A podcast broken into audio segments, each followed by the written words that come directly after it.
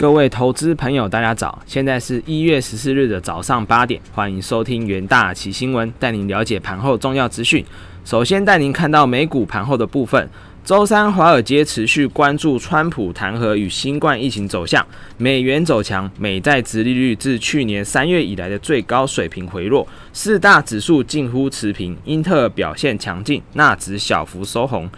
华府政治动荡仍然延续，众议院指控川普于一月六日的国会暴动中煽动叛乱。周三，众院就川普弹劾进行表决，以两百三十二票赞成、一百九十七票反对，通过弹劾川普案，让让川普成为美国历史上首位连续遭到两次弹劾的总统。华尔街持续聚焦于刺激措施，美国总统当选人拜登计划周四公布数兆美元的刺激计划。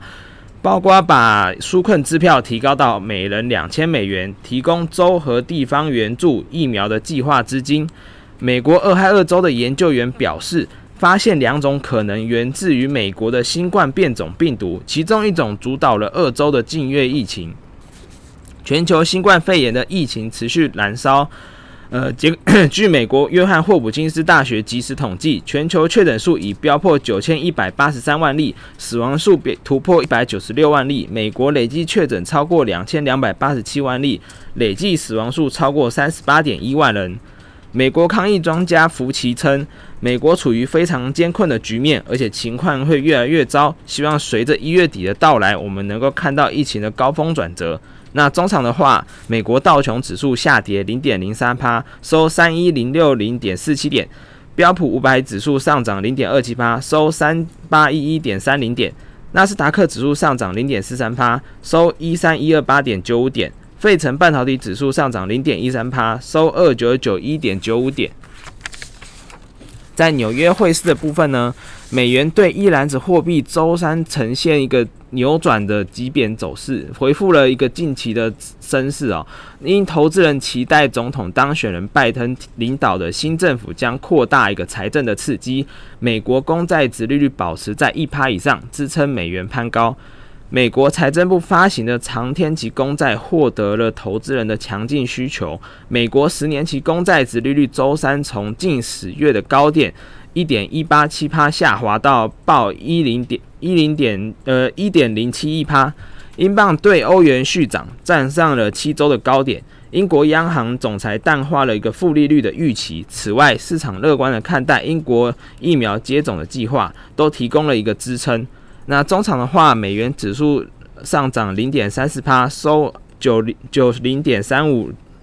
欧元对美元汇率报一欧元兑换一点二一五五美元，下跌零点呃零点四三帕。英镑对美元汇率报一英镑兑换一点三六三五美元，下跌零点二二帕。澳币对美元汇率报以澳币兑换零点七七三三美元，下跌零点五一趴。美元对日元汇率报一美元兑换一零三点八九日元，上涨零点一三趴。那在能源盘后的部分呢？周三原油价格价格的在震荡中收低，WTI 原油连续六日的涨势止步，主要是因为美元上涨，再加上汽油和蒸馏油库存增加的程度大于预期。WTI 此前连续六日的收高，为去年五月以来最长的一个涨势，而且布兰特原油跟 WTI 原油周二均收在二月二十一日以来的最高收盘价。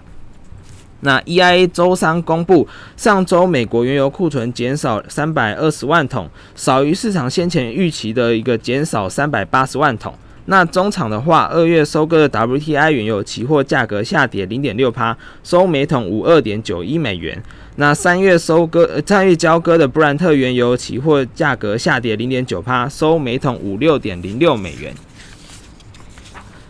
那在贵金属盘后的部分呢？周三在一个美国盘通膨报告发布后，黄金期货价格收高。另外，投资者正在关注众议院二度弹劾川普的一个投票过程哦。虽然川普总统任期仅剩下一周，而且拜登在下届总统当选之前面。面对极端分子的一个呃暴力威胁，市场仍然感到一个忧虑。另外呢，美国消费者物价指数十二月上升零点四帕，且同月的核心物价指数上升零点一趴，十二月的指数较去年同期增长了一点四趴，而核心数据较去年同期增长一点六趴，整体 CPI 线已经连续七个月上升，但是仍然低于费德的一个两趴的一个通膨目标。那二月交割的黄金期货中场的话，价格是上涨零点六趴，收每盎司一八五四点九零美元。那三月白银的期货呢，价格上涨零点五趴，收每盎司二五点五七二美元。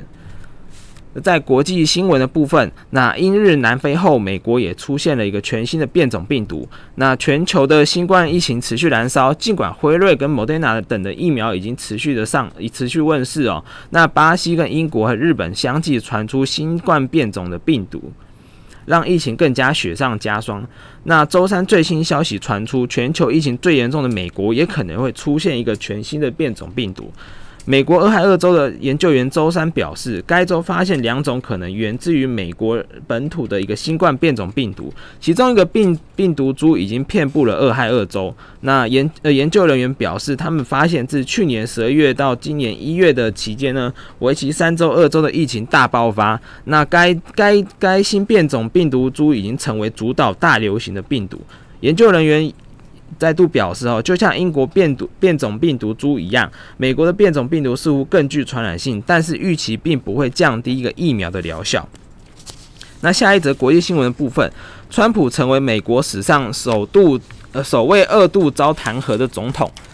周三，美国众议院以两百三十二票对一百九十就一百九十七票赞成弹劾川普，使川普成为美国历史上首位遭到二度弹劾的总统。上周三，川普推文喊话“永不放弃，永不认输”后，川普的支持者失控闯入了国会大厦，爆发个流血冲突，其中一名员警死亡，另外有四人四了个观众呃四个民众死亡。众议院民主党周三提提出一项那个弹劾条文，指控川普煽动叛乱，破坏政权和和平交接。周二，副总统彭斯已表态拒绝透过宪法第二十五修正案解除川普的总统职权。周三，众院进行全院表决，以两百三十二票同意对一百九十七票反对通过。通过对川呃对川普的弹劾，有十位共长共和党员倒戈。长达四页的弹劾条文写道：川普威胁民主制度的完整性，干涉了权力和和平的过渡，并危并危及政府的平等地位。因此，川普出卖人们对总统的信任，